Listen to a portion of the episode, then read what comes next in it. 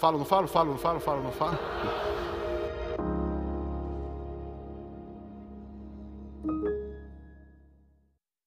Graça e paz, falo não falo? Claro que eu falo. Quero falar com vocês sobre um texto que está em Hebreus, Hebreus capítulo 3, diz assim: Tende cuidado, irmãos, jamais aconteça haver em qualquer de vós um coração de incredulidade, que vos afaste do Deus vivo. Pelo contrário, exortai-vos mutuamente cada dia, durante o tempo que se chama hoje, a fim de que nenhum de vós seja endurecido pelo engano do pecado. Esse texto ele me chamou muita atenção quando ele diz ali tende cuidado. Esse é o primeiro ponto aqui nesse pensamento. Quero pensar nesse versículo. Tende cuidado. Aqui ele levanta um ponto, né? Ou seja, algo que se deve cuidar, que é possível acontecer.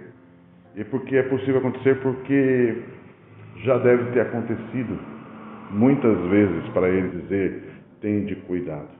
Ele já deve ter visto muitas vezes acontecer o que ele vai falar aqui. Então, tende cuidado, pode acontecer na vida de qualquer crente e também é, ele já deve ter visto isso acontecer e é meio infelizmente normal de acontecer. Tende cuidado, né? Então, aqui um alerta.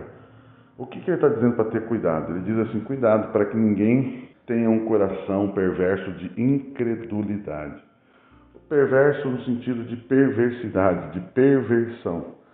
Né? Você é, inverter a verdade, inverter o conceito, inverter o que Deus diz. Como? Né? Através de um coração, perverso coração de incredulidade. Incredulidade no coração significa dificuldade para crer em algo ou manter-se crendo pelo tempo necessário que for. A dificuldade, né? O crer faz parte da dinâmica da vida cristã.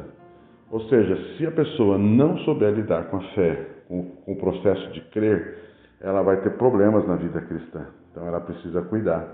Né? Porque a incredulidade é a dificuldade de se crer, de se viver pela fé, de entender o espiritual, o sobrenatural.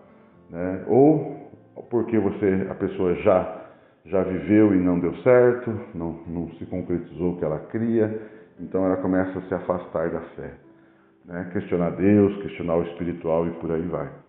Ele, o texto diz, é, a pessoa perdeu isso, né? Perdeu, perdeu a condição de crer. Cuidado com essa incredulidade.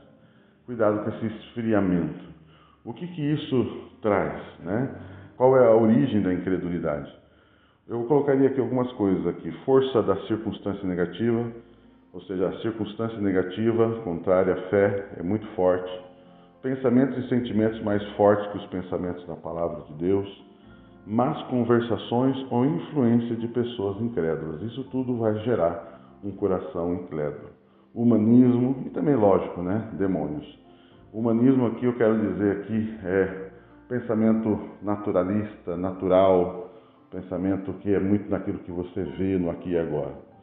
Outro ponto desse texto é afastar-se de Deus. Cuidado com esse coração traz afastamento de Deus. A incredulidade faz isso. A fé nos liga à pessoa de Deus, à palavra de Deus, nos aproxima, nos faz ter comunhão. Sem isso, ela leva a pessoa para longe de Deus.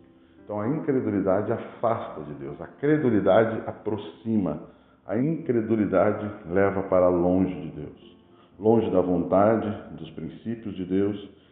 É, afastar-se um tipo de esfriamento. Se a gente pensa que a Bíblia diz que nos últimos dias a fé de muito, o amor de muito esfriaria, é porque a incredulidade será uma marca muito forte nesses, nos últimos dias. Outro ponto é exortar-vos mutuamente. Fazer parte de relacionamentos que possa haver este tipo de percepção e liberdade para falar. Ou seja, nós precisamos estar envolvidos em, em um tipo de comunhão que perceba nosso processo de incredulidade e também nos exorte, olha, cuidado com isso. Nós precisamos ter pessoas que nos exortem, que nos alertem sobre o processo de incredulidade que esteja nascendo ou já está no nosso coração. Agora, se a gente conversa com pessoas iguais, pessoas que pensam igual, que sentem igual, isso vai cada vez mais criar incredulidade no nosso coração. Então nós precisamos estar envolvidos em um grupo de comunhão, um grupo de comunhão, pessoas crédulas, né? Outro ponto que diz ali é cada dia, ou seja, cada dia ele fala ali, cada dia significa e também no tempo que se chama hoje, ou seja, rotina de comunhão, fazer parte, convivência, história de estar juntos, né? Nós precisamos ter é, comunhão, o histórico de comunhão, isso leva tempo, isso leva, isso exige rotina. Né? Então, por exemplo, culto toda semana, reuniões de grupos familiares, células e outras coisas que a igreja tem, né? grupos de comunhão rotineiros, isso é muito importante, muito importante. Isso nos ajuda a impedir o coração, o coração de incredulidade. Outro ponto ele diz ali, o último ponto, sejam endurecidos pelo engano do pecado. Endurecido é passar a considerar, considerar algo com força. A pessoa considera algo, por exemplo, a incredulidade, o medo, a luta, a batalha, o mal que vai acontecer. Ela tem certeza que aquilo é assim. Endurecido significa força, uma coisa difícil de mudar, endurecido pelo pecado.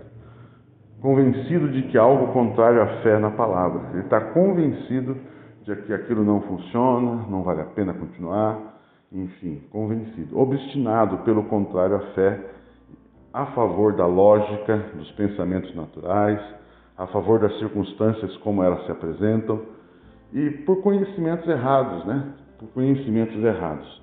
Então eu queria deixar esse pensamento para vocês né, hoje. Cuidado, para que não sejam, não caia e não tenham esse coração de incredulidade. Continue abençoados em nome de Jesus.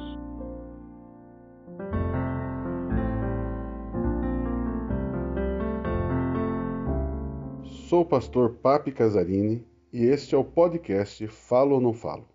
Compartilhe essa mensagem para que mais pessoas sejam edificadas e me siga nas redes sociais. Continue abençoado.